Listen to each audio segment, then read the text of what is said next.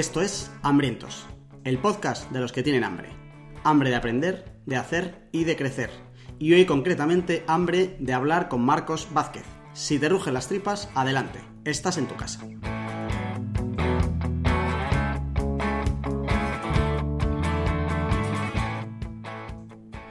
Antes de darle paso al gran invitado de hoy, voy a dar paso al otro 50% de hambrientos. ¿Qué pasa Charlie? ¿Cómo estás? Muy bien, ¿y tú? Pues no sé si estoy más emocionado o nervioso. Todavía no voy a estar contento. Hasta que no terminemos de grabar no voy a estar contento. Yo creo, creo que nervioso porque eh, la, pena es que los hambrientos no te ven y hoy no he hecho foto, pero eh, haces un espectáculo bailongo al inicio de cada programa y hoy que hay público te has cortado. bueno, a ver, ha habido un poquito un movimiento de hombros y tal. No ha sido mi mejor interpretación, es verdad, lo reconozco. Pero bueno, al final el, aspecto social nos afecta a todos. Así que intentaré mejorar poco a poco. Mi nivel de vergüenza. Pero he hecho el ridículo, ¿eh? Aún así, yo creo que Marcos, ahora le preguntamos, pero creo que estará de acuerdo en que he hecho bastante el ridículo aún así. no, no, no, has bailado nada, no te lo compro. Vale. Bueno, por mí no te cortes. no, vamos, no vamos a enredarnos que, enredarnos que hacemos siempre intros muy largas, hoy que tenemos invitados. Así que nada, decir que eh, tenemos un Telegram. Si quieres unirte a la conversación que vamos a tener hoy en el podcast, que va a ser bastante interesante, en las notas del programa tienes el enlace para unirte. Y si nos quieres dejar un mensajito, lo puedes hacer, y no tienes Telegram, lo puedes hacer por WhatsApp al 611 13 58 88. En hambrientos.es tienes tanto el enlace del Telegram como el numerito de WhatsApp por si nos quieres mandar un audio, que ya sabes que luego los ponemos por aquí. Bueno, eh, saludamos ya al grande, grandísimo Marcos Vázquez. Marcos, muchas gracias por darnos un ratito para eh, conversar con los hambrientos. Nada, un placer, placer. Vamos a, ver si satisfacemos ese hambre. Sí, hombre, sí, seguro que sí. Eh, voy a presentar a Marcos Vázquez que normalmente para hacer la pelota a los invitados se les suele decir eso de seguro, para, por si hay alguien que no les conozca, pero de verdad que el de hoy es muy complicado que alguien que no sea hambriento no le conozca. Marcos Vázquez es el, es el fundador de Fitness Revolucionario, un ingeniero de carrera que ha sido reconvertido en divulgador de salud a muchos niveles, no solo en la parte de nutrición, que es donde empezó. Tiene un podcast que seguro que ya conoces, que se llama Radio Fitness Revolucionario. Te vamos a dejar los enlaces de todo en las notas de este programa en hambrientos.es. Tiene varios libros ya, Salud Salvaje, Invicto y el último que es Saludablemente, que si no lo tienes, eh, sigue escuchando porque igual te interesa. Eh, cuando nosotros empezamos este podcast hace tiempo, hicimos una lista de eh, los hambrientos que conocíamos y que queríamos que pasaran por aquí. Y por supuesto, Marcos estaba entre ellos. Hoy vamos a hablar un montón de esa parte de hambre a nivel intelectual, a nivel de conocimiento y de, y de crecer un poquito más cada día. Le vamos a preguntar un montón de cosas. Pero antes eh, te contamos que hemos conseguido que Marcos eh, sortee, bueno, vamos a sortearlo nosotros, Marcos nos lo va a firmar, un ejemplar de su último libro, que se llama Saludablemente. Yo me lo estoy leyendo ahora, me quedan como un tercio más o menos, está muy bien. Y eh, Marcos va a enviar un libro firmado a uno de nuestros hambrientos. ¿Qué tienes que hacer para participar? Dos cosas. Uno, eh, recomendar hambrientos.es en cualquier red social o dejarnos una reseña en iTunes, lo que tú quieras, ¿vale? El clásico tweet, Facebook, Instagram, etcétera, de hoy hambrientos.es está genial, lo recomiendo. Luego vais a nuestro Telegram y nos, dejáis por ahí el enlacito de la publicación que habéis hecho, ¿vale? El enlacito del tweet o de la publicación de Facebook o de la reseña, lo que sea, ¿vale? Y con eso eh, haremos un sorteo entre todos los que estéis por el Telegram y el afortunado o afortunada eh, se llevará el libro firmado saludablemente por Marcos Vázquez. Cuanto más recomendaciones hagas, pues más opciones vas a tener de conseguirlo. Venga, y ya nos metemos eh, de lleno en la conversación. Muchas cosas que preguntarte. Eh, muchas creo que no te han preguntado nunca, Marcos. Así que a ver, a ver si nos sale algo interesante. Es difícil, ¿eh? Porque, joder, te escuchan podcast, te prodigas. Sí, sí, pero bueno, siempre, siempre salen cosas nuevas, así que en vuestras manos a ver qué se os ha ocurrido por ahí. Miedo me dais. vale, como buenos hambrientos, tenemos una primera parte que es de nutrición. Tú has hablado, llevabas mucho tiempo eh, en toda esta parte de, salud en general y en la salud física en concreto, hablando de nutrición. Hoy vamos a hablar de la nutrición para nuestras cabezas. Siempre eh, todo el mundo ya tiene claro, aunque luego no lo practiquemos, la importancia de eh, lo que comemos para nuestro cuerpo. Exactamente igual es eh, qué, le damos de comer a nuestra cabeza. Las ideas, los conceptos, las personas, los contenidos, etcétera, que comemos son igual de importantes. ¿Vale? Entonces, en esta parte de nutrición para nuestro cerebro, eh, la primera pregunta es un poco más que de calidad, de cantidad. Tú en tu día a día normal, ¿cuántas horas dedicas de promedio a lo que es eh, el estudiar, el currar, el leer como tal? O sea, al trabajo cognitivo puro y duro. A ver, es difícil ah, definir ¿no? qué parte es em, absorber conocimiento. Digamos que hay una parte que, está íntimamente relacionada con mi propio trabajo, es decir, durante el día igual estoy escribiendo algún artículo y para precisar un detalle pues hago una búsqueda en PubMed y leo cinco o seis artículos y eso me puede llevar media hora, 40 minutos. Y es parte, o sea, en el propio proceso de creación de contenido hay una parte que es investigación, ¿no? Y si a eso le sumo, entonces eso varía mucho en función de en qué estoy eh, involucrado ese día. Si estoy escribiendo un artículo, estoy escribiendo alguna sección de mis libros, seguramente sea mayor, quizás ahí se vaya hora y media, dos horas, y independientemente de cómo eh, del trabajo que tenga en cada jornada, intento reservarme entre una y dos horas al final del día, ¿no?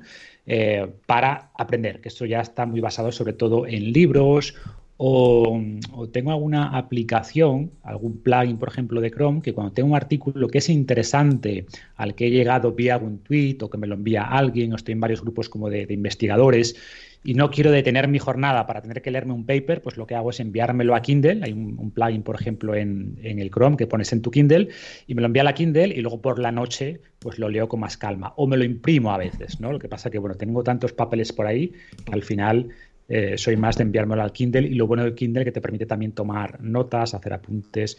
Entonces diría que fácil tres horas, ¿no? Eh, como te digo, eso que está más al final del día, que intento que sea, que, sea fijo y fuera del ordenador para estar más concentrado, y la parte de investigación más ligada al, artículo que esté escribiendo o a la sección de un libro que esté escribiendo, que es un poco más variable en función de cada día.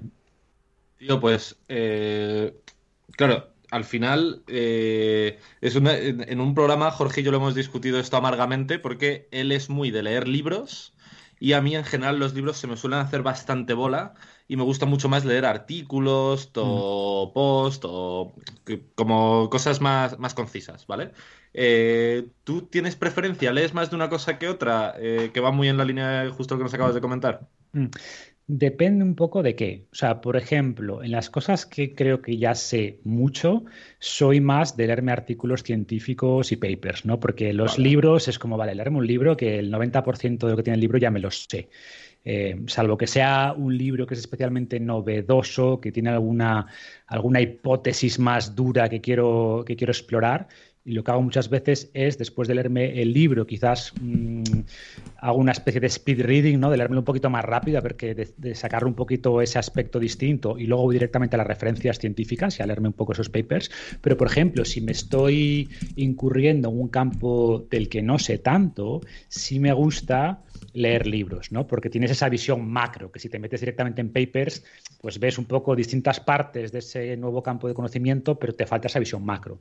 Entonces, si voy a meterme un campo, entre comillas, nuevo o del que no sé tanto, sí me gusta decir, a ver, ¿cuáles son los cuatro, cinco, seis libros de referencia, los autores de referencia, y me leo esos cuatro, cinco, seis libros, me da una visión muy buena un poco de dónde están las fronteras del territorio que voy a explorar, y a partir de ahí ya paso a los artículos más científicos de detalle, que normalmente los propios autores han hecho el trabajo por ti de seleccionar las referencias ¿no? principales. Vas a la parte de biografía y ahí tienes esas referencias que ellos mismos han seleccionado por ti. Y lo bueno de lo bueno o lo malo, porque a veces te metes ahí en un agujero sin fin, pero cada eh, artículo científico tiene a su vez las referencias, ¿no? La biografía de ese artículo. Entonces puedes ir ahí, entrar en, una, en un agujero negro a veces eh, que, puedes meterte muchas horas, también tienes que saber dónde pones eh, el límite, ¿no? Cuánta información absorbes, por ejemplo, para escribir un artículo. Bueno, ¿hasta qué punto sigues investigando o ya tienes eh, suficiente información para sentirte cómodo con lo que estás planteando en el artículo o en un capítulo de un libro o lo que sea, ¿no? Hmm, claro, al final, como mm, todos los personajes como tú que sois, mm, tenéis un conocimiento muy profundo de un área concreta y sobre todo que sois muy productivos produciendo contenido, no sé si es la palabra, pero bueno, eh, hacéis mucho esto, eh, coger los libros de cabecera efectivamente y luego meterte por la madriguera del conejo con las referencias del propio libro. Pero claro, mm. para esto necesitas eh, dos cosas. Uno, tener bastante fluidez con el inglés, porque el 99% de las referencias del 99% de los libros interesantes van en inglés. Y dos, tener cierta habilidad para ser capaz de leer papers y demás, que también hay que saber, que también es lo suyo. Entiendo que tú estas dos cosas las tienes muy manejadas y tu labor de investigación, por así decirlo, sería imposible sin esto. Sí, sí, o sea, el inglés me parece básico. Yo me considero, si no bilingüe, cercano a bilingüe, con lo que el inglés para mí no es un problema. De hecho, lo que me cuesta a veces es después ponerme a escribir en español, ¿no? En el sentido de que, claro, lees, no, porque es normal, quiero decir, la mayor parte de los conceptos los lees en inglés porque están en inglés. Y luego te pones a escribir, vale, esta, esta expresión o este término en español, ¿cómo es? ¿Vale? Tengo que buscar en español cómo se pone, ¿no? Eh, entonces, la parte de inglés es muy importante, sin duda. Ahora bien, no hace falta tampoco o sea, normalmente leer papers científicos en inglés es mucho más fácil que leerte novelas en inglés, que suelen usar un lenguaje, pues, eh, pues eh, un vocabulario más rico, ¿no? Los, términos técnicos son más asequibles. Pero bueno, la parte de inglés sin duda. Y segundo, lo que comentas sobre los artículos científicos, totalmente de acuerdo y a dos niveles, ¿no? Está por un lado em, tener el conocimiento técnico ¿no? O sea, de, los términos que se usan en ese ámbito de conocimiento. Y dos, tener la capacidad de distinguir si ese estudio realmente es relevante o no relevante, si tiene los aspectos metodológicos básicos, me refiero, si está, tiene ciego o no, no tiene ciego, si tiene un grupo de control o no tiene un grupo de control para definir si ese paper pues te da una confianza elevada o baja, ¿no? Si ese dato le das mucha, le prestas mucha atención o poca atención. Y esto, como todo, pues volviendo a lo que decíamos antes, ¿cómo saber leer papers? Bueno, pues por suerte hay libros que, te pueden dar esa visión, ¿no? Y, de esos libros puedes ir a cursos. Lo bueno, de, lo bueno de, esta era en la que vivimos, pues que al final toda la información está ahí, ¿no? No tienes que hacerte una carrera de cinco años o que la puedes hacer, por supuesto, pero puedes crearte, que es lo que yo he intentado hacer, crear tu máster a la medida. Oye, ¿qué es lo que realmente me interesa? ¿Dónde está esta información? ¿Quiénes son los especialistas en esto? Y el 90% de las veces tienen libros, tienen cursos online, ah, hay un montón de cursos en plataformas, eh, que, incluso las propias universidades como Harvard, como MIT, tienen publicados. Yo me he hecho varios cursos pues, de lo que quieras, precisamente de lo que estamos hablando, ¿no? De cómo, eh, de cómo revisar estudios científicos, de bioquímica, de genética, de lo que quieras, ¿no? Sea lo que sea que, estás, eh, que quieras aprender, la información está ahí fuera. Entonces, eh, al final es un tema de curiosidad intelectual y de tener hambre ¿no? de, aprender. Y, al final, todo eso es lo que luego nos, llega a nosotros. Es decir, que comentabas tú ahora que lo difícil es traducir del inglés al español, pero nosotros te hemos presentado un poco como por lo que has hecho, pero yo si si te tuviera que definir por una palabra sería traductor. Es decir, tú coges todo lo que es eh, científico, lo que es muy académico y que lo que la gente normal no lo entiende y lo traduces a un lenguaje que los demás podemos entenderlo y lo acercas mucho más, es decir, coges los estudios de laboratorio que nadie, eh, primero, a la gente normal no nos importa y segundo, no lo entendemos, aunque nos importara como tal, y luego lo traduces para que nos pueda llegar algo y decir, oye, eh, en función de lo que ha estudiado la gente que se supone que sabe de esto, lo que tú tienes que hacer en tu vida, o lo, que mejor te podría venir, es esto, ¿no? Esa traducción que tú haces, que a mí me, parece que eh, la gente no entiende todo el trabajo que tiene que llevar. Aquí hemos hecho programas sobre Invicto y yo lo decía, que era un libro para leer dos veces, pero también que apostaría que es el libro que más trabajo te ha tenido que llevar, porque hablamos de coger eh, un montón de conocimiento en cantidad y luego con una dificultad de traducción al mundo actual que no me quiero ni imaginar. Eh, o sea, nosotros vemos el pico, pero no me quiero ni imaginar la montaña que no vemos, en, esa parte de traducción como tal. Y al final aquí llega un momento donde dices, eh, primero, qué organizadito tiene que ser Marcos para que le dé tiempo a todo. Y segundo, eh, si, si, te queda tiempo para el trabajo cognitivo o para intereses que no sean puramente laboral. Es decir, ¿Tú, tú tienes intereses y lees libros, eh, por ejemplo, de, de, ficción o lees libros de no ficción que sean de cosas no tan relacionadas con, con los productos que luego al final salen a la luz? Bueno, has mencionado varias cosas, pero sí que veo mi papel un poco de traductor, pero a dos niveles, ¿no? Por un lado, de que estas cosas más científicas, más técnicas, lleguen a, todo el mundo, que todo el mundo las pueda entender, pero también traducir de una manera que sea accionable. Es decir, no solo te digo, vale, esto es lo que dice la literatura científica, sino esto, cómo puedes eh, obtener algún beneficio de este conocimiento en tu vida. ¿Qué dos, tres, cuatro acciones puedes llevar a cabo? ¿no? Intento que lo que planteo tiene un componente teórico, obviamente. O sea, me gusta que la gente entienda cómo funciona su cuerpo. Yo siempre digo esto de que solemos cuidar más lo que entendemos mejor y cuando la gente entiende cómo funciona desde su cerebro, desde su cuerpo, su fisiología, suelen cuidarse más pero quiero que no se queden solo con los conceptos teóricos, sino decir, vale, esta información, sea en el campo que sea, qué aplicación práctica concreta. Dime dos, tres, cuatro, cinco cosas que pueda empezar a hacer mañana, ¿no? Desde el desayuno, a cómo me muevo, a qué tipo de entrenamiento, a cómo es, mi ritual del sueño, cosas concretas aplicables, ¿no? Entonces es como una traducción a varios niveles. Y después sobre, sobre si leo más, reconozco que ficción muy poquita, muy poco, porque para bien o para mal, el, problema de la curiosidad intelectual es que es jodida, ¿no? En el sentido de que yo siempre estoy dándole vueltas a cosas que me interesan, a cosas em, que me gustan. Entonces, lo más parecido a ficción que leo tiene que ver con historia. O sea, me gusta la historia, eh, entonces leo muchas biografías. Y para mí son novelas, ¿no? Pero son novelas con ese componente de, ostras, es que esto ocurrió de verdad. O sea, como que cuando leo una novela que es novela inventada, no es que le quiera quitar valor, pero creo que hay historias reales que son, como dicen, la, realidad supera la ficción, pues yo creo esto, ¿no? Entonces a mí las historias inventadas reconozco que me aburren un poco, ¿no? Son como ideas, digo, vale, pues esto se me podía haber ocurrido a mí. Son ideas que son fantasías que tiene una persona que está bien, insisto, pero me gustan. O si son novelas, que son quizás personajes inventados, pero que sean un que te ayuden a entender algo, que te ayuden a entender un contexto histórico. Por eso las novelas de ciencia ficción reconozco que, nunca me engancharon y por supuesto que tienen mucho valor y hay gente que ha sido muy influenciada por las novelas de, ciencia ficción que, leían de jóvenes. O sea, no le estoy quitando valor, simplemente digo lo que a mí me llama son cosas que me ayuden a entender el mundo de alguna manera, ¿no? Entonces, o bien una, una biografía o autobiografía me gusta mucho y, no tiene una aplicación real a, mi trabajo.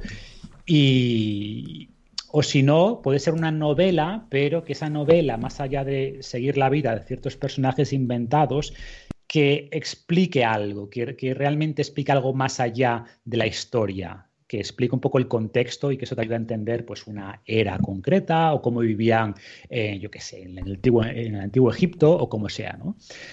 Y después lo, interesante desde el punto de vista de lo que es no ficción es que lo que yo intento es convertir cualquier cosa que me interese de no ficción en mi trabajo. Entonces no hay esa distinción. Mm. Por ejemplo, yo siempre leía sobre psicología, sobre estoicismo. Entonces esto se salía del ámbito más duro por el que la gente me conocía de nutrición y entrenamiento. Pero dije, oye, si esto me puede ayudar a mí, si esto me ayuda a mí en mi vida, ¿por qué no va a ayudar a otras personas? Mi planteamiento siempre ha sido eso. O sea, al final planteo la salud desde un punto de vista súper global y un poco el mensaje es, o como estoy planteando el, proyecto, es al final los intereses personales que tengo, usar fines revolucionarios como una forma de sintetizar ese conocimiento que voy adquiriendo y traducirlo pues, en podcast, en productos, en artículos que creo que puedan ayudar a otras personas. Entonces no hay una barrera entre los intereses personales y, los intereses laborales, en el sentido de que tengo la suerte de que, de que puedo hacer lo que quiera. Quiero decir que no, no, no, estoy persiguiendo un nicho específico, no solo voy a hablar de pérdida de grasa, de ganancia muscular, son dudas que son cosas que me interesan, eh, de las que voy a seguir hablando, de las que voy a seguir investigando, pero creo que creo mucho en esta idea ¿no? de la curiosidad intelectual y por tanto sigo investigando sobre un montón de cosas que creo que me ayudan en la vida y esto puede ser desde estoicismo, filosofía, psicología, inversiones, gestión del tiempo, productividad, cosas que, me ayudan en mi día a día.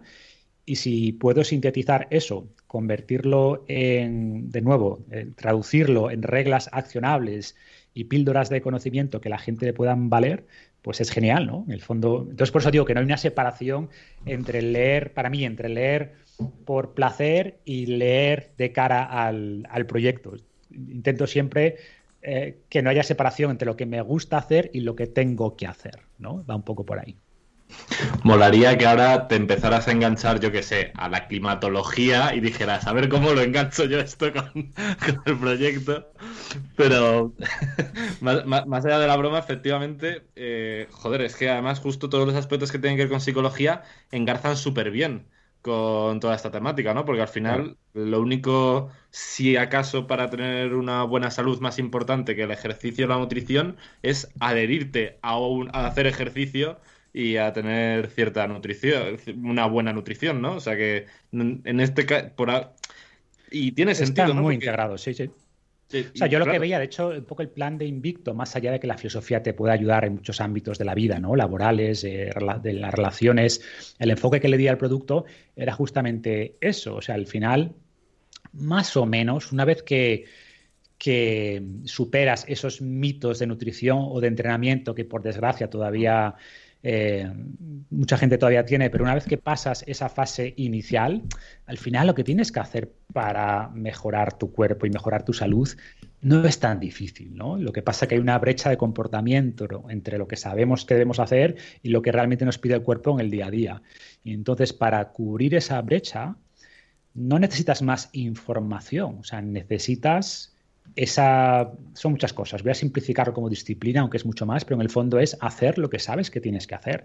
Y hay aspectos, en ese, entramos ya en aspectos que son mucho más mentales, como dices, que de conocimiento. Es un tema de cómo gestionas tus objetivos, tu capacidad de planificación, de organización, de superar los obstáculos, de mantener la disciplina, de enfrentar el fracaso, de autodiálogo, de cómo hablas contigo mismo cuando metes la pata, de cómo te recuperas de cómo lidias con las críticas en tu entorno. Y eso es mucho más psicología barra filosofía, si, queremos llamarlo así, que saber si tienes que comer 100 gramos de proteína o 120, ¿no? Ya. Y, Marcos, al final, eh, cuando tú consigues las dos patas, es decir, sé lo que tengo que hacer y consigo hacerlo, eh, cambio en mi vida, ¿vale? En función de las, las guías que he aprendido que tienen sentido para mejorarla. ¿Cómo lidias tú con la responsabilidad de estar literalmente cambiando la vida de la gente. El otro día estaba yo, por ejemplo, viendo tu web, que llegué por otra historia que luego cuento, y vi artículos como del 2013 o 2012 o algo así, y pensaba, hostia, este tío eh, ha vuelto a revisar lo que escribió en el 2012, porque ha podido cambiar, no sé, porque han podido cambiar cosas, ¿no? Y tal, como para, porque al final la responsabilidad que tienes, muchos te tratamos en, España, en el idioma español, como un atajo intelectual. Es decir, no me voy a poner yo ahora a leerme un montón de papers de tal, de no sé qué, del ayuno, del entrenamiento, de tal, eh, a mí Marcos me sirve un poco como mi referencia intelectual dentro de esto y entre comillas lo que, lo que diga Marcos va a misa porque ha conseguido la credibilidad que te has ganado a base de lo que decíamos antes de todo ese trabajo de traducción, etcétera, ¿vale?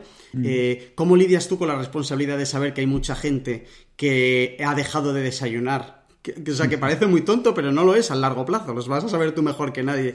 La tontería de mucha gente que ha dejado de desayunar o que ahora desayuna mucho mejor, que ha empezado a dormir más, como me pasó a mí, etcétera. Eh, no, no, no, sé si has llegado a sentir vértigo o miedo o, qué tipo de sensaciones te generan cuando piensas en todo esto. Sí, a ver, por un lado es una satisfacción grande porque lo que más me llena pues, es recibir mensajes a diario, pues desde eh, mensajes de audio por Instagram, por correo, de gente que ha mejorado su vida pues, por seguir los consejos que doy, ¿no? Y no es una responsabilidad que tome a la ligera, y quizás mi divulgación, si ha cambiado algo, creo que no ha cambiado en lo fundamental, pero quizás al principio los artículos que estaban escritos, siempre cuento la historia de cómo empezó el blog, era para mis colegas de trabajo, de, entrenamiento, entonces eran artículos mucho más, oye, haz esto y ya está, ¿sabes? Claro, cuando te empiezas a exponer a miles y luego cientos de miles y luego a millones de personas, pues te encuentras todo tipo de casuísticas y la biología es muy diversa Eso por un lado, y por otro lado, pues te das cuenta de que entre lo que tú intentas decir y lo que la gente interpreta que has dicho, también hay una brecha importante, ¿no?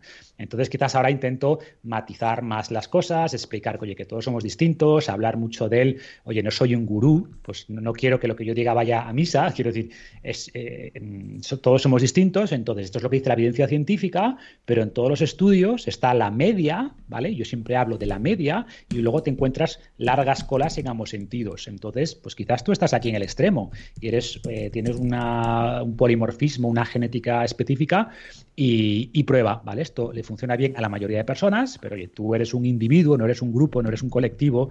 Eh, y por tanto experimenta, investiga y, y, adapta según cómo te encuentres y cómo progreses, ¿no? Va por ahí un poco. Mi mensaje, sobre todo, ha cambiado en eso, en que intento matizar más cosas. Ojo, que hay mucha gente que no le gusta, ¿eh? O sea, al final la gente lo de pensar en grises le cuesta y siguen con el pensamiento binario, no, pero dime exactamente, ¿esto es bueno o esto es malo? Pues depende. a la gente los dependes como que no le terminan de gustar a muchas personas, ¿eh? pero, pero, y por tanto quizás al principio mi divulgación era más de blancos y negros, porque es cierto que si a la gente le dices, le das un mensaje mucho más claro, es más probable que lo siga, pero fruto de esa responsabilidad que siento, pues te digo, oye, mira, en general esto va por aquí, ¿vale? Intenta seguir estas pautas pero entiende que no hay verdades universales, que la biología no son matemáticas, pero al menos te intento orientar a la gente por el buen camino, por así decirlo, pero luego les digo, oye, investiga por tu cuenta, ¿sabes? Joder, qué, rabia me da porque es que estaría aquí hablando contigo siete horas. Porque me, salen como 100.000 preguntas. Eh, me voy a intentar ceñir un poco a la escaleta para avanzar, pero tenemos que grabar otro programa, ¿eh? Ya te, ya te, emplazo para el futuro. Nos vamos a empachar con tanto, tanto conocimiento. Pues mira, eh, justo íbamos a entrar, o bueno, quiero entrar en el bloque de digestión, porque a mí hay un tema que desde hace relativamente poco tiempo, pero me vuelve loco, que es lo de la gestión del conocimiento. Además, ahora se está poniendo muy de moda con un montón de herramientas y como que está empezando a haber mucha divulgación en este nicho y a mí me flipa y me gustaría un montón que nos contaras un poco eh, si tomas notas de lo que lees o no, si tienes algún sistema para aprender, Anki o lo que sea, o cómo, cómo afrontas tú esto, porque claro, te hartas a leer para tu curro, ¿cómo lo afrontas? A ver, pues cuando lo comento a la gente quizás le sorprende, pero es un método bastante rudimentario. No te creas que tengo... Eh, o sea, tengo una especie de segundo cerebro, como dicen, ¿no? Fuera de mi cerebro, pero sigue estando basado en pocas herramientas. O sea, tengo un montón de carpetas con archivos Word, ¿vale? Que archivos Word organizados por conocimiento y directamente los Word escritos muchas cosas con una navegación, pero son Word. O sea, intenté usar Evernote, usé Zotero, que Zotero es como una especie de, gestor de... O sea, lo, tengo, lo, uso, pero... Mm, no lo uso tanto, o sea, no, no soy un usuario, un usuario hardcore de, de Zotero, de estos gestores de, bibliografía. Em, tengo muchos para los, libros, por ejemplo, los, organizo con Scrivener, que es un software para escribir libros, que es una especie de, de Word en esteroides, ¿no? Mucho más potente para poner notas en los episodios, o sea, en los capítulos. los libros físicos, pues lo que hago es me cojo un montón de tarjetitas y luego en las tarjetitas voy según, según voy leyendo, pues subrayando y escribiendo en las tarjetitas las ideas, ¿no? Y luego cuando termino ese libro, si veo que es relevante, hay muchos libros que directamente no hago nada con ellos, pero la mayoría, pues al final de cuando termino el libro, tomo esas notas y las paso pues a este gestor de mis artículos o en mis, eh, perdón, mis documentos de Word, pues oye, pues mira, esto está, eh, saco estas ideas de este libro, estas ideas de este libro, etcétera. Leo casi todo, el 80% lo leo en Kindle y, con Kindle hago lo mismo. Y lo bueno de Kindle es que vas subrayando, después sacas las notas y al final del libro pues hago lo mismo. Destaco lo más relevante y me lo llevo pues a esta combinación de, documentos Word con Zotero para parte más de, bibliografía. Más o menos es eso, no, no tengo tampoco algo mucho más sofisticado. Eh, o sea, tengo más cositas, pero, pero en, su esencia es esto. Y las ideas que se me ocurren sobre la marcha, pues lo que hago es enviarme mails, gestionar después tareas dentro de, mi mail y dedicar un rato cada día a las ideas que se me han ocurrido, pues de nuevo, convertirlas o bien, eh, sé que van a ser secciones de un libro, pues el dónde irá eso en un libro.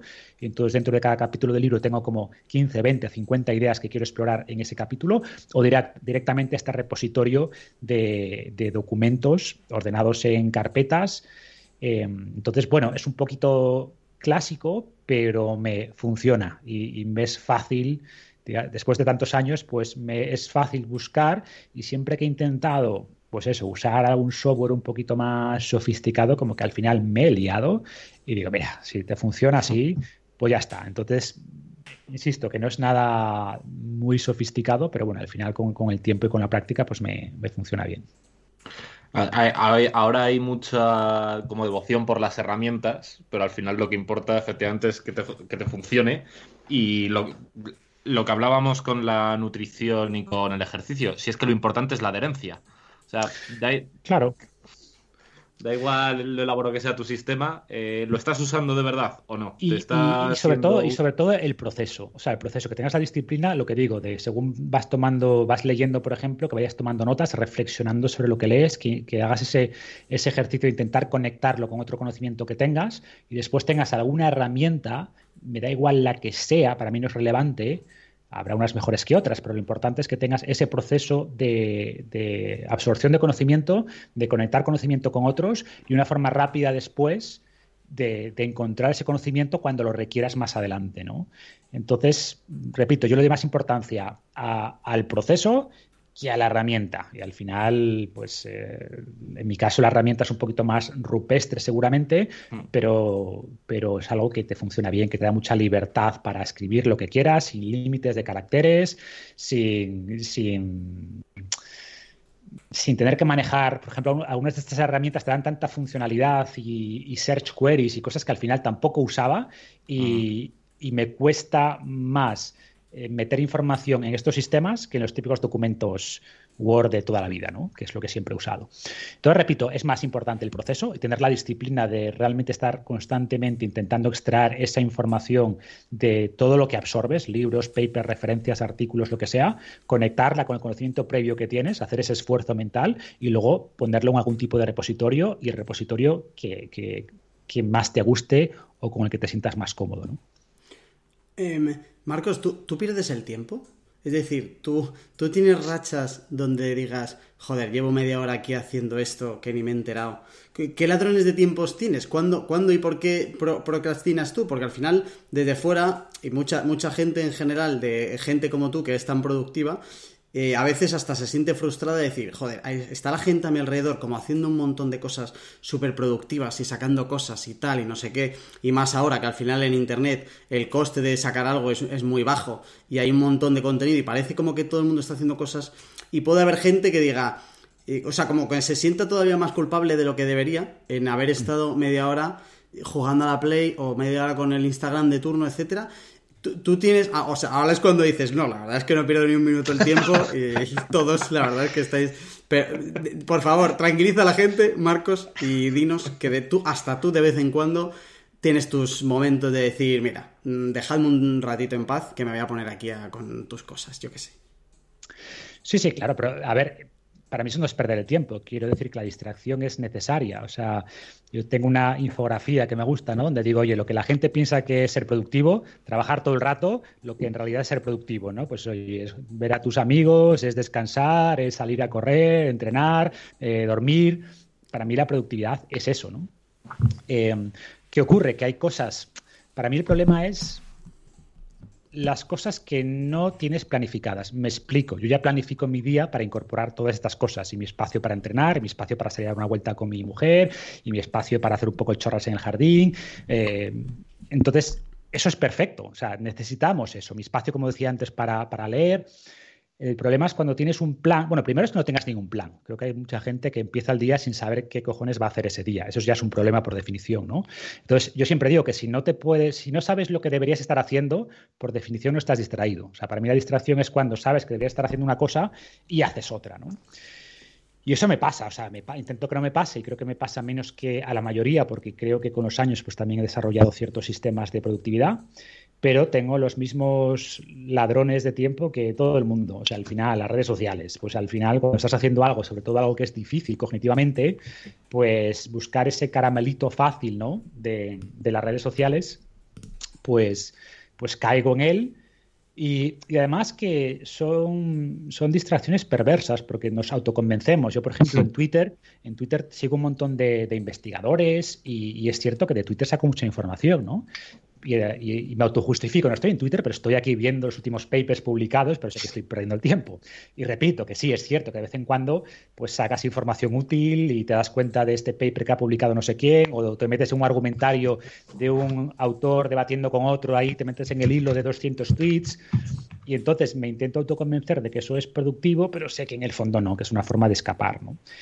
Pero va por ahí, o sea, creo que tienes que tener cierta planificación de lo que vas a hacer en el día, de cómo está estructurado ese día, y en ese día tiene que haber cosas que son, por definición, no productivas, donde no estás produciendo, pero estás dando esa base, estructura al día, primero para disfrutar la vida y segundo porque si, si, estás, si te quemas no vas a producir nada pero tiene que estar planificado. Y luego el problema que me ocurre sin duda, como a todos, es en las horas donde se supone que deberías estar haciendo algo productivo de verdad, porque has planificado escribir un artículo, pues te encuentras que llevas media hora en Twitter. Intento que no me pase. Tengo también herramientas mentales y herramientas tecnológicas para evitar que me pase, pero bueno, como todos, ¿no? No, no soy perfecto, tenemos días mejores que peores, pero bueno, me doy una buena nota. O sea, creo que, que sí que he conseguido con todos estos años tener un proceso, como decía antes, ¿eh? yo soy más de procesos que de herramientas. Las herramientas me gustan, por supuesto, pero al final veo mucha gente obsesionada con las herramientas, no tengo esto integrado con esto, y al final no tienen un proceso como tal. Son, son esclavos de herramientas, pero no tienen un proceso realmente estructurado y para mí es lo que más valor aporta. Te, quito la palabra, voy yo. me interesa mucho esto de la planificación porque, joder, a mí lo de procrastinar, eso se me da bien. Sí, ahí es donde yo soy bueno, de verdad. Y eh, siempre tengo un poco de conflicto. No sé si es más importante eh, esta mm, preparación o calendarización o establecer qué tengo que hacer, si más a nivel micro o a nivel macro. No sé si es más importante saber que justo en este slot de una hora tengo que estar haciendo algo concreto a en esta semana tengo que producir este tangible. No sé si me explico muy bien. Ambos. O sea, como yo lo hago, ¿eh? que no digo que sea el mejor método, yo tengo la visión macro y la micro. O sea, la macro es, bueno, tengo super macro, macro, micro, ¿no? super macro es, me planteo objetivos incluso del año. Oye, pues mira, este año quiero sacar este producto, este libro y tal. Y haces después ingeniería inversa, ¿no? Es decir, vale, pues que tienes que lograr este mes, este mes, este mes. Y luego eh, pero esos objetivos no los reviso mucho. Quizás cada dos meses digo, oye, voy más o menos en línea o no voy en línea y tengo que replanificar, ¿no? Pero lo que hago realmente es lo que llamo macro con más frecuencia semana. Es decir, esta semana mis tres grandes objetivos. Si esta semana logro A, B, C, estoy contento, independientemente de que con el resto de cosas se posterguen, no lleguen. Y después, en el micro, es para mí el día, ¿no? Tengo como dos niveles de planificación, la semana y el, y el día. Entonces, la semana es los grandes objetivos que te planteas y después en el día, sí, que, no lo he hecho siempre, ¿eh? o sea, reconozco que no sé si conocéis a Cal Newport eh, de Deep Work, pues em, fue Cal Newport. Yo antes simplemente lo que hacía es las grandes tareas del día y luego le iba poniendo los pomodoros que hacía de cada tarea. Cal Newport es muy fan del time blocking, de no, no, planifica exactamente qué vas a hacer en cada momento. Y llevo varios años, dos, tres años, con este enfoque más de calendarizar y me funciona bien. Creo que, le, eh, que el hecho de ver lo que tú has planificado al principio del día te hace más consciente de que no estás haciendo eso.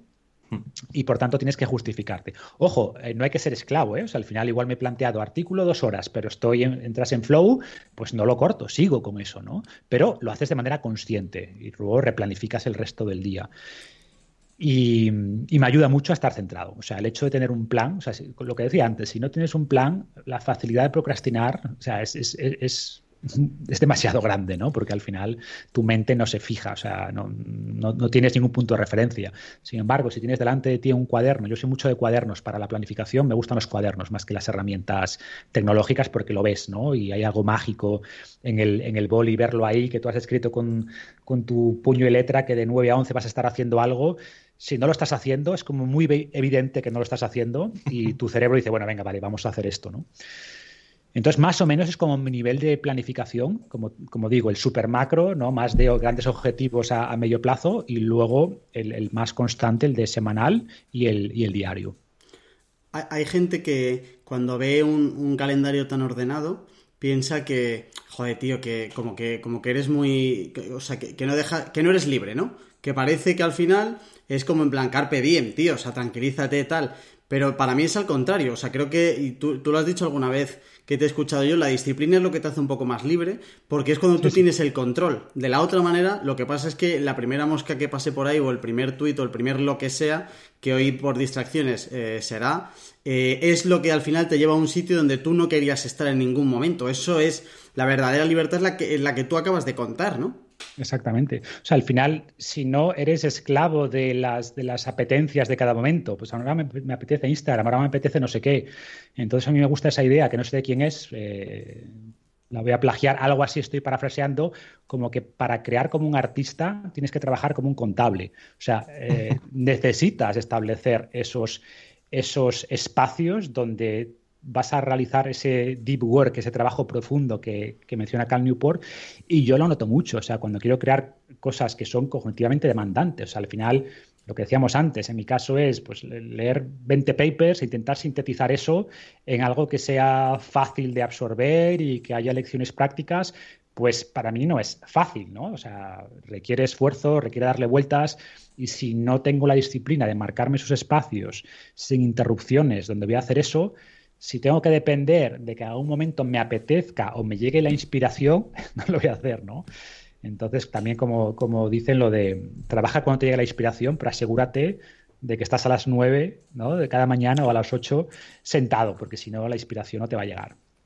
Y esta, esta planificación, ¿cómo la haces? Porque no sé si a vosotros os pasa, ¿no? Pero eh, el Charlie del el Charlie del pasado es la hostia tomando decisiones para el Charlie del futuro, pero el Charlie del presente evidentemente no. Y eh, es imposible que si yo hoy, por ejemplo, me pongo a hacer el, calendario para mañana, que yo también lo hago, me habilite una horita y media para estar haciendo el imbécil en Twitter, eso no va a pasar porque el Charlie como no lo va a hacer este Charlie, eh, pues es responsable, pero... Es un problema de Charlie del futuro. Literal, y que, y que, él se gestione con sus mierdas. Pero no es tan descabellado que si de repente eh, se me borra una reunión de la planificación del día y tengo ahí una hora, diga, pues voy, voy a leer un poco en esta hora porque al final es como mucho más gratificante, evidentemente. Eh, ¿Tú la planificación la haces con mucha antelación o la haces en el mismo día y la semanal la haces también con antelación o ya el lunes? ¿Cómo normalmente, normalmente, pero esto puede cambiar un poquito, ¿eh? pero normalmente la planificación semanal la hago el fin de semana, generalmente el domingo, para empezar ya el lunes a tope. Y luego lo que suelo hacer en esa planificación semanal es pintarme eh, la semana y decir, vale, pues los grandes, los grandes Em, entregables, los grandes hitos de la semana son esto, publicar el podcast el miércoles, escribir el artículo para esta semana o, terminar el primer capítulo del libro y pongo más o menos a alto nivel lo que, como las temáticas del día, ¿vale? A nivel macro. Y luego ya cada día o bien al final del día, pero suelo hacerlo a primera hora, en realidad casi todos los días a primera hora, me planifico ya ese día, en función de cómo haya avanzado los días anteriores, de la temática que le había asignado ese día, cada día planifico. Pero insisto, ¿eh? que es muy raro, muy raro que un día eh, termine el día y haya cumplido la planificación 100%, casi nunca. Y eso está bien, no me agobia, simplemente a lo que voy es, eh, como dice, ¿no? ningún plan, o sea, todos los planes, ningún plan eh, aguanta el primer contacto con la realidad. Eh, entonces, los dos planes fracasan, pero al final el hecho de planificar es fundamental. Por lo que decía antes, aquí no te dan, nadie te da puntos por cumplir el plan. Lo importante es tener ese plan y que cuando te sales del plan lo hagas de manera consciente. Pero el hecho de tener ese plan pues te da una, te da una guía, te ayuda mucho. Sobre todo cuando tienes muchas cosas que. Ocurren dos cosas, ¿no? Cuando puedes trabajar en lo que quieras, porque lo malo y lo bueno de trabajar en lo que quieras es que de ti depende, ¿no? muchas veces tienes dudas, oye, ¿debería hacer este producto o debería hacer este otro? ¿Debería escribir este artículo o debería escribir este otro? Cuando trabajas para otra persona, pues ya la otra persona define tu agenda. Oye, tus prioridades son estas. Cuando las tienes que definir tú, pues muchas veces caemos en esa parálisis por análisis. Oye, no sé si es mejor hacer esto, hacer aquello, o estás haciendo una cosa, pero de repente te das cuenta, no es que mejor hago lo otro. Entonces, el hecho de tener un plan lo que hace es em, te, te, centra, te quita opciones. Oye, esto es lo que vas a hacer hoy, ¿no? Pero teniendo esa flexibilidad que si durante si, empiezas a hacer algo y realmente no estás inspirado, dices, mira, a la mierda, ya lo hago mañana. Y a, mí me pasa, ¿no? O sea, intento planificar las labores más cognitivamente demandantes para la mañana, em, pero hay días que, no, que no estoy inspirado y que, que, veo que no, pues, oye, cambio, no pasa nada. O al revés, que igual me planteé lo que decía antes, hora y media para trabajar en un capítulo de un libro, pero estoy, todo fluye y estoy disfrutando y avanzando bien, pues digo, mira, lo que tengo después no es tan importante, pues lo tacho, lo paso para mañana o simplemente lo paso para después, a ver si me da tiempo, ¿no? Eh, pero repito, lo importante es tener ese plan, es tener ese plan. Y luego tener también la flexibilidad para irlo cambiando según la realidad, ¿no? Pero si no tienes un plan, es como si quieres ir, yo qué sé, pues de Madrid a París. Pues necesitas un plan. Si no tienes un plan, pues oye, ¿para dónde tiro? ¿Para el sur? Para... Ahora bien, cuando llegues, yo qué sé, a Zaragoza, pues si está cortada la carretera, pues tiras por otro camino. O si encuentras una vía más rápida, pues te meterás por ahí. Pero necesitas un poco, oye, pues más o menos voy a ir por aquí, ta, ta, ta. Luego cuando llegues a cada sitio, te vas adaptando a la realidad. Pero creo que tener ese plan es uno de los elementos, o sea, tener objetivos y luego planes es fundamental para, ser productivo. Vale, queremos cambiar un poquito de tercio ya. Queremos eh, charlar contigo de algunos temas eh, que ya han salido en este podcast. Nosotros empezamos el podcast, el primer programa que hicimos era sobre la felicidad. Y hemos intentado todos los temas eh, siguientes, intentar enfocarlos con esto de la felicidad como el objetivo último de un montón de cosas. Todo lo que estamos hablando, al final, si empezamos a preguntarnos por qué es, por qué es, debería terminar en algo así como ganar más felicidad de la que tengo, ¿vale? Eh, te queríamos preguntar qué es para ti la felicidad y si ha cambiado tu definición a lo largo del tiempo. A ver, lo que pasa es que la felicidad es, por ejemplo, psicología no se habla de felicidad porque es algo que es difícilmente medible, todo el mundo conoce lo que es intuitivamente la felicidad, ¿no? pero se habla más de este sentimiento subjetivo de bienestar. Y para mí la felicidad eh, es, sencilla, ¿no? Es en el fondo de, levantarte cada día y no importarte si es martes, si es viernes, saber qué vas a hacer, lo que te apetece hacer con la gente con la que te apetece hacerlo y que tienes los aspectos básicos cubiertos. O sea, no, hay mucho más, ¿no? Y sentir que lo que vas a hacer mm, tiene cierto propósito y que tu vida tiene cierta dirección. Estos elementos para mí son los que, los que te dan felicidad. No, no, hay, mucho más, no hay mucho más. No se mide en, métricas de vanidad, de seguidores o cuánto dinero tengo en el banco. Y ojo, todo eso es importante, por supuesto, pero una vez cubiertos los factores higiénicos ¿no? que decimos, o o esa base de la pirámide de, Maslow, de Maslow, pues al final tiene mucho más que ver con si tienes cierto propósito en tu vida, si tu trabajo crees que contribuye a, primero, que te guste, que sea algo que, disfrutas, con la gente que disfrutas, si tienes esos lazos sociales y si cada día pues haces cosas que, que te hacen sentir bien y que, o sea, en el fondo es que no haya una brecha importante entre lo que haces y lo que eres, ¿no? que realmente hagas cosas que, disfrutes con la gente que disfrutes y que, tenga, y que tu vida tenga cierto propósito. De, hecho, nosotros en, el podcast hablábamos de la felicidad como el, estado ideal eh, que, que, tú deberías tener o que te gustaría tener mientras haces lo que tú quieras hacer. Es decir, no la felicidad no es como una meta, como la meta final, como un objetivo, sino como un estado ideal, que al final es lo que tú dices, ese estado para cada uno va a ser muy diferente, ahí puede haber tantas felicidades como, como personas haya, pero que al final no, no, deberíamos enfocarlo como voy a conseguir ser feliz, como si hubiera una línea de meta, sino, oye, la felicidad es un compañero que me acompaña a mí corriendo y la línea de meta yo me la voy poniendo en función de las metas que yo me vaya construyendo a lo largo del tiempo, ¿no? Mm.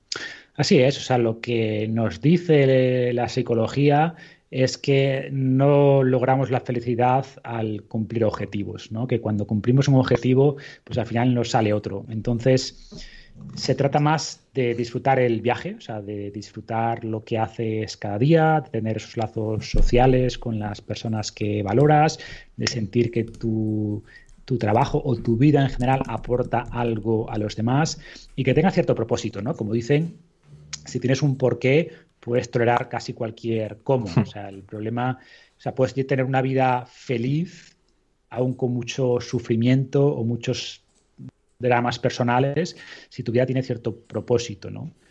Y al revés, que si tu vida no tiene propósito, pues ya puedes tener eh, riqueza y fama y tal, que te vas a sentir vacío, ¿no? Entonces, como dices, para mí es un, es un estado mental que en parte elegimos, o sea, al final creo que hay algo de cierto en esto de que podemos elegir si somos felices o no, sabiendo que por supuesto muchos factores en nuestra vida fuera de nuestro control pueden marcar la diferencia en ese estado de ánimo, pero depende mucho de cómo, eh, de cómo enfrentemos el mundo, de cómo enfrentemos la vida.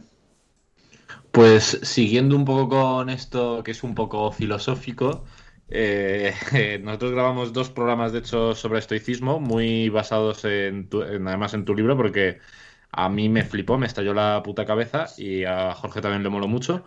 Y eh, nos dio para tres horas discutiendo porque teníamos eh, diferencias de opinión con los estoicos, porque aquí tenemos los huevos muy gordos. Y una de las cosas sobre las que más discutíamos, y nos molaría un montón tener tu punto de vista, es, ¿puedes tener una vida realmente plena sin la ataraxia? O, sea, o matizándolo para estos tíos, efectivamente, como actuar con virtud, y creo que cito literalmente de Invicto, es condición necesaria y suficiente para conseguir una vida plena, y la ataraxia mm. era como nice to have, pero sin más. Eh, a mí, claro, nosotros eh, no, lo tenemos tan claro. ¿Tú, ¿Tú, qué piensas, más allá de que esa sea la doctrina eh, estoica más teórica o más académica, ¿tú qué opinas de esto? A ver, de nuevo, tenemos que separar un poco la, visión estoica más, más, pura y la realidad, ¿no? Eh, es cierto que los estoicos buscaban esa eudaimonia, que, repito, que uno de los problemas es que la eudaimonia se ha traducido como felicidad, pero el concepto de, felicidad que ellos tenían con esa eudaimonia no es exactamente lo que nosotros entendemos por felicidad. Tiene mucho que ver simplemente con la automejora, con ser, con crecer, con el crecimiento personal, florecimiento personal, quizás lograr esa punta de la pirámide de Maslow a la que antes hacía alusión. Entonces, desde ese punto de vista, ¿puedes lograr florecer incluso sin ataraxia? Te diría que sí. Ahora bien, es difícil. O sea, eh, desde el punto de vista que planteamos, estoy de acuerdo con vosotros, la felicidad como un estado mental, pues si tienes un caos mental importante, es difícil pensar que, que eres feliz, ¿no? ¿Qué ocurre? Que están muy relacionados. O sea, si tú estás haciendo en tu vida, siguiendo esa tu propia brújula, tu propio polo norte, tu propio marcador interno, podríamos llamar, es mucho más fácil que tu mente esté en calma, porque estás haciendo lo que sabes que tienes que hacer, ¿no? Y al revés, si tienes una mente en calma, va a ser más fácil actuar con virtud que si estás constantemente siendo zarandeado por, por, emociones desproporcionadas y por lo que dijo Pepito o lo que ha hecho Manolito, ¿no? Entonces están muy relacionadas y, es difícil separarlas. O sea, a mí me cuesta pensar que, que puedas lograr esto que llamamos nosotros felicidad sin ataraxia. Pero repito, creo que parte del problema puede ser semántica y que mm. los estoicos entendían por eudaimonia no era realmente esta felicidad. Entonces, quizás si tuviéramos a Seneca delante, nos diría, vale, la felicidad de la que tú me hablas, efectivamente sin ataraxia no es imposible, no es posible. Pero, ojo, para mí la eudaimonia es otra cosa, ¿no? Ya. Entonces, quizás ahí, este, ahí podemos solventar la, la paradoja. Vale, vale, vale. Y tú te, ¿Te autopercibes estoico? O sea, ¿comulgas en un porcentaje alto esa filosofía o haces un poco de cherry picking? Esto me gusta de estos, esto me gusta de estos otros. hago cherry picking sin duda. O sea, al final para mí es como como el mensaje de antes de alimentación, ¿no? Es decir, hay ciertos principios básicos que intento cumplir, pero adaptado a mí, a mi personalidad, a mi estilo de vida, a mi realidad. Entonces creo que el estoicismo, y así lo planteo en Invicto, ¿eh? decir, oye, voy a intentar daros ciertas pautas del estoicismo combinado con psicología moderna, porque hay muchas cosas que ahora sabemos que los estoicos no sabían. He intentado lograr esa mezcla de filosofía un poquito más teórica con, psicología más práctica. Em, pero incluso esta visión más moderna del estoicismo también, por definición, es un cherry picking. El estoicismo incluía más lógica, más, o sea, más aspectos, más ámbitos, incluía lógica, incluía la parte más de naturaleza, de conocimiento del mundo. Al final nos hemos quedado con la parte un poquito más de, de ética, ¿no? Pero el estoicismo en sí mismo era una corriente bastante más amplia en su nacimiento griego, después los romanos como que fueron quedándose con ciertos aspectos que eran más prácticos, más del día a día, o sea, ellos ya hicieron como una, un destilado de la, de la, versión más amplia inicial del estoicismo y creo que en el mundo moderno, pues eh, yo en lo personal he hecho otra adaptación a, esta filosofía más para el mundo moderno. ¿no? Entonces, para mí es una plantilla, es decir, en vez de empezar a pensar de cómo debería actuar y cuáles son los valores que deberían regir mi vida, bla, bla, bla, oye, creo que los estoicismos, que los estoicos, perdón, que el estoicismo en particular ha hecho un buen trabajo de sintetizar grandes verdades, ¿no? Y yo siempre digo que esas cosas que han llegado hasta nosotros, que han sido pulidas con el tiempo. O sea, al final la selección natural también aplica las ideas, ¿no? Aquellas ideas que son valiosas, pues también son las que han superado el test del tiempo, las que han sido pasadas de generación a generación y por tanto creo que cometeríamos un error si intentamos definir nuestra filosofía de cero. Vale, vamos a tirar todo lo que hay y voy a pensar cuál tiene que ser mi filosofía. Bueno, pues oye, puede ser que, hagas un poco lo de, lo de Elon Musk, ¿no? De pensar desde primeros principios, pero creo que toda sabiduría, esa sabiduría ancestral, por así llamarla, es muy valiosa y por tanto que tiene mucho sentido tomar eso como base, pero sin duda sin dogmas, porque lo bueno del estoicismo es que no es como una religión, esto no es el cristianismo o el islam, que tienes unos preceptos y si no los sigues eres un pecador, no, esto te da ciertas pautas, ciertas ideas, pero los propios estoicos pues te, te decían que tómalo como punto de partida, o Séneca tomaba ideas de Epicurio, Decía, oye, pues mira, Epicurio en esto y esto tiene razón, y estoy de acuerdo con él, ¿no? Como todo, había luchas entre las escuelas, entre las escuelas filosóficas, ¿eh? y sobre todo entre epicúreos y, estoicos, que eran como las dos corrientes más, más fuertes en, Atenas y luego en, Roma.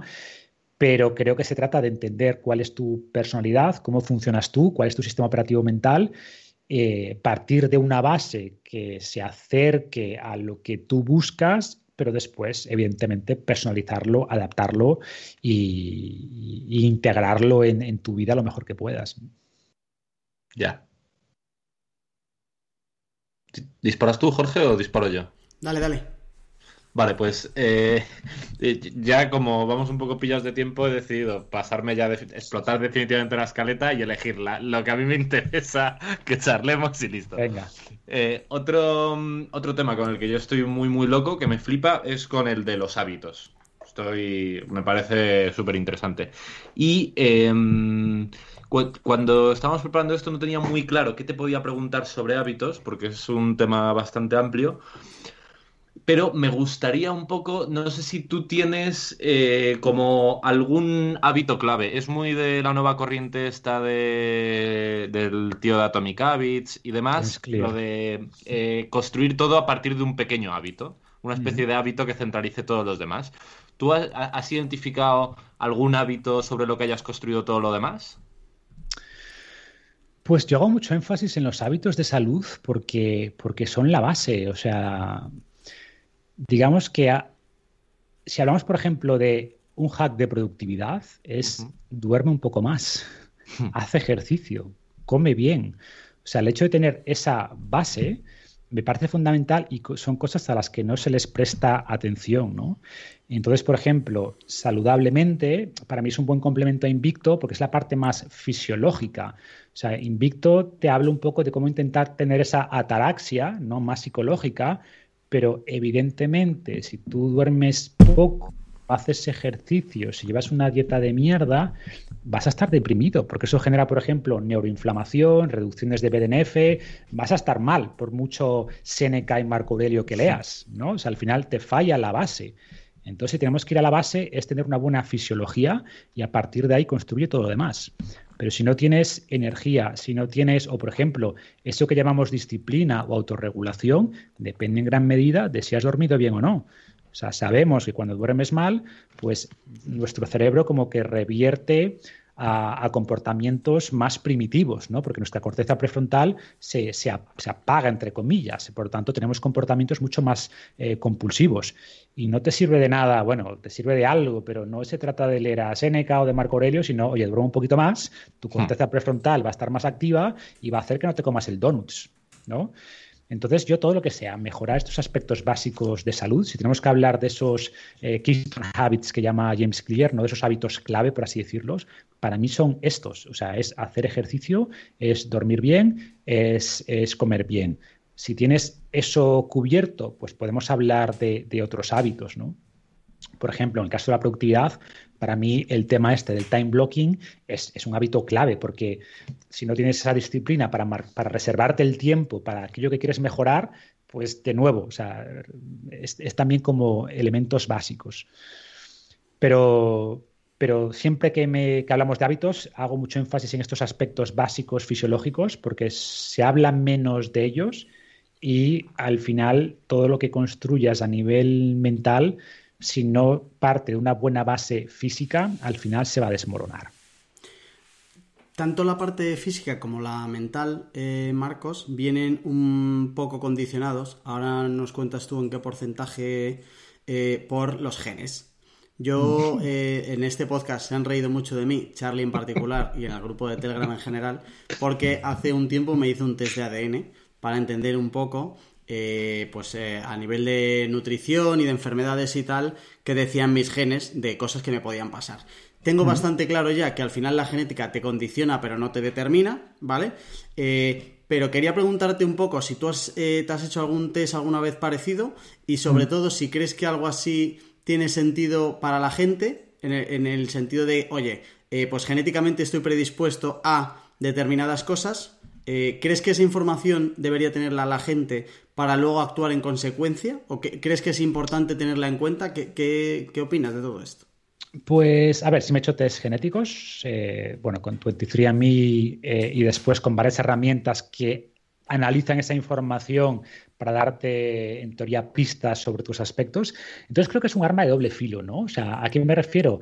Es cierto que conocer ciertas predisposiciones genéticas te puede ayudar a orientar un poquito mejor la alimentación o saber genéticamente de, qué pie cojeas, y eso, eso es interesante, pero también puede ocurrir que genere este famoso efecto nocebo, ¿no? En el sentido de que te condicione tu comportamiento. Es como a la gente que, se hace una, una, analítica o se hace una radiografía y encuentra una protusión en la espalda y de repente, ah, tengo una protusión en la espalda, una hernia o lo que sea, y luego de repente pues se mueven menos, tienen miedo, cualquier cosa les asusta y empieza a dolerles más simplemente porque les han dicho que tienen ese problema, mientras que si no supieran que lo tiene, no le molestaría para nada, ¿no? Y la mayoría de personas de cierta edad tenemos protusiones y hernias, simplemente no nos molestan. Pero si te dicen, oye, que tienes esto, te dan un diagnóstico, te ponen una etiqueta, de repente tu cerebro cambia y empieza a ver todo como amenazas. Entonces tiene, tiene ese problema, ¿no? O haciendo un símil, yo tenía, me gusta siempre estoy con gadgets, ahora estoy explorando este, el Whoop, ¿no? Que otro día os cuento de qué va, pero tenía hasta hace poco el Aura Ring, que es más para evaluar el sueño, y me pasaba a veces que me levantaba bien y el Aura me decía, oye, has dormido mal, y yo, no, si es verdad, ahora que lo dices me siento un poquito cansado. Entonces como que te genera este efecto nocebo y dije, vaya, a la mierda, ¿no? Voy a, voy a fiarme más de mis sensaciones de, de lo que me dice un gadget. Y con los genes creo que puede ocurrir algo similar, que si te dicen tienes cierta, tienes el gen APOE4, por ejemplo, que sabemos que eleva el riesgo de Alzheimer, pues que, eh, pues que, cualquier problema, bueno, problema entre comillas, que, ostras, pues no sé dónde aparque el coche, uy, tengo Alzheimer, estoy fatal, no sé qué, cuando es algo que les ocurre a todos, ¿no? Ya. Entonces va por ahí, creo que es interesante. También te digo que a día de hoy las, hay, mucha, hay mucho vendehumos, o sea, la información que nos pueden dar estos test a día de hoy es eh, las cosas que puedes modificar en la mayoría de casos son muy pequeñas, porque como dices, la mayor parte de personas tienen unos genes mediocres, ¿no? Eh, salvo que tengas alguna variante, oye, pues que tengas los famosos, en el caso de las mujeres, el BRAC1, BRAC2, que sabemos que aumenta muchísimo el riesgo de cáncer de mama y podrían tener que hacer algo concreto, o que tengas pues, dos copias del APOE4 que podrías hacer cosas concretas, o que tengas alguna mutación rara que podría ser que, yo qué sé, o el famoso gen MTHFR que podría justificar tomar más folato. O sea, hay, hay cosas que te puede orientar un poco, pero mm, a día de hoy lo planteo más como un tema más de curiosidad friki que de aplicación práctica, ¿no? Y sabiendo, como digo, que tiene este, que, es como una especie de arma de doble filo y que tiene este posible inconveniente de que nos descubran algo que si no, si no supiéramos eh, que está ahí, pues seríamos felices, pero al saber que tenemos eso, pues va a perjudicar nuestra vida, va a afectar nuestra ataraxia y por tanto hay cosas que es mejor no saber, ¿no? Como le decían al cíclope, o sea, al final, eh, ¿te gustaría saber cuándo vas a morir? Pues no lo sé. Bueno, estaría bien saber dónde vas a morir para no ir nunca ahí, como decía Charlie Munger, ¿no? Pero es información que puede ser interesante, puede ayudarte a tomar mejores decisiones, pero también puede afectarte psicológicamente desde un punto de vista negativo. Entonces hay que tener cuidado. A mí me, encanta la respuesta que has dado porque al principio Jorge creo que lo estaba celebrando mucho y me ha escrito aquí por, la escaleta que estás en su equipo, pero todas las pegas que has puesto al final las cumple todas. Así que creo que al final eh, me, vas a dar argumentos para en el grupo de Telegram seguir cachondándome de él. Así que empate, empate. Empate, empate, empate. Bueno, Marcos, eh, lo vamos a dejar aquí. Darte mil millones de gracias por pasarte por el podcast. Ha sido un placer. Igualmente, quedamos emplazados para una segunda edición. Sí, se nos han quedado un montón de temas. No hemos hablado de la suerte, que nos apetecía hablar contigo de la suerte. Eh, hay un montón de. La toma de decisiones, hay un montón de temas. Nos da para una segunda parte bastante chula. Así que nos emplazamos. Muchas gracias a ti también, Charlie. Intenta no darme mucha caña a partir de ahora, por favor. Voy a seguir haciendo sangre con los Cariño. un ratito. Bueno, Hambrientos, muchas gracias a todos también. En hambrientos.es tienes todos los enlaces para que veas todos los trabajos, los libros, los, programas que tiene Marcos, que están todos genial. Recuerda que tenemos su sorteo del libro saludablemente, así que si nos recomiendas, si nos pasas el lacito por Telegram, pues igual te llevas el libro firmado por Marcos. Y nada más, que nos vemos ah, la semana que viene. Chao. Chao.